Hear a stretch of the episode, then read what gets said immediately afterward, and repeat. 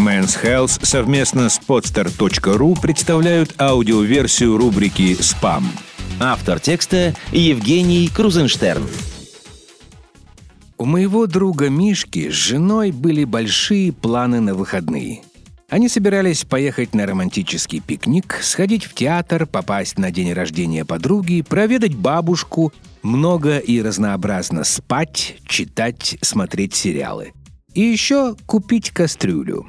К старой утром намертво пригорела каша, что, на мой взгляд, совсем не повод что-то менять в жизни. Кастрюлю беспечные супруги решили приобрести по дороге на электричку. Миша уже стоял обутый в дверях, держа корзину для романтического пикника, когда жена решила посмотреть, где поблизости располагается магазин кухонной утвари. Она села за компьютер, полезла в интернет. Магазинов оказалось 43. Услужливый поисковик предложил сравнить цены и почитать отзывы. Спустя 20 минут жена разбудила Мишку криком. «Милый, какая у нас была кастрюля?» Мишка не знал. Он никогда об этом не думал. Кастрюля как кастрюля. В те выходные они так и не выехали за город. Не сходили в театр, и даже на разнообразную постель не хватило никаких сил. Два дня Мишка с женой провели на кастрюльных форумах, изучая, какая посуда лучше. Тысячи пользователей отчаянно спорили там о преимуществах и недостатках кастрюль, которые могут как украсить жизнь, так и пустить ее под откос. Едва Мишка с женой сделали выбор в пользу алюминия, дешево, хорошо проводит тепло, как на них обрушился вал критики. Пища пригорает, металл вступает в контакт с щелочами. Пригоревшую пищу Мишка не любил. И уж тем более ему не хотелось есть пригоревшую пищу со вкусом моющего средства. Тогда супруги остановились на эмалированной кастрюле. Красиво, благородно, пища долго остается теплой. Но анонимные собеседники открыли им глаза – Эмаль недолговечно, легко царапается.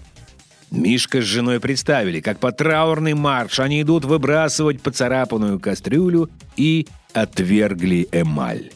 Потратив еще три часа на чтение отзывов и сравнение характеристик, исследователи решили, что оптимальный вариант – кастрюля с тефлоновым покрытием. Долговечно, надежно, ничего не пригорит. Но Новая ветка на форуме вскрыла проблему. Тефлон – это адское зло. Токсичен, канцерогенен. А лучшая кастрюля – чугунная.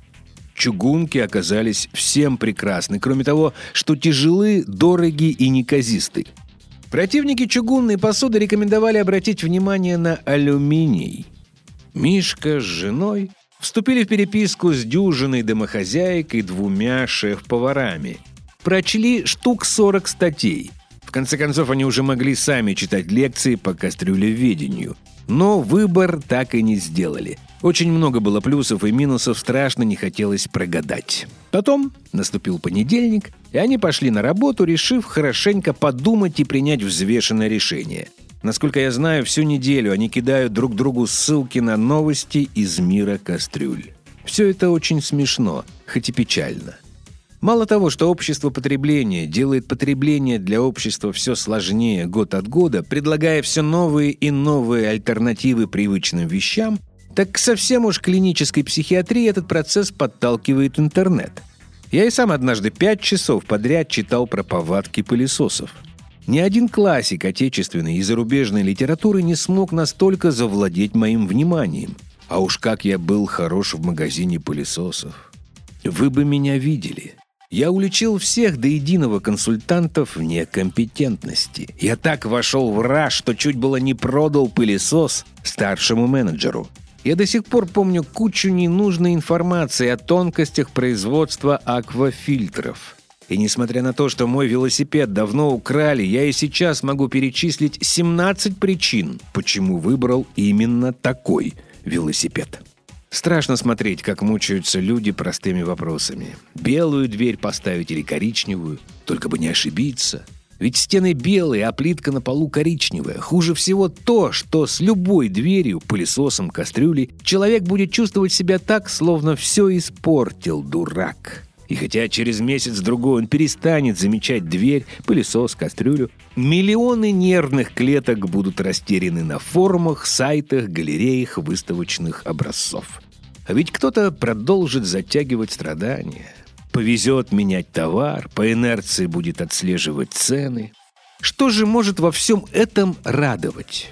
Лично меня радует то, что я, как очень успешный менеджер, хотя начальство этого и не замечает, нашел таки способ побороть эту страшно неприятную проблему. Способ такой. Не можешь выбрать предмет. Ну его нахрен вообще. Не можешь обойтись. Бери такой, какой был.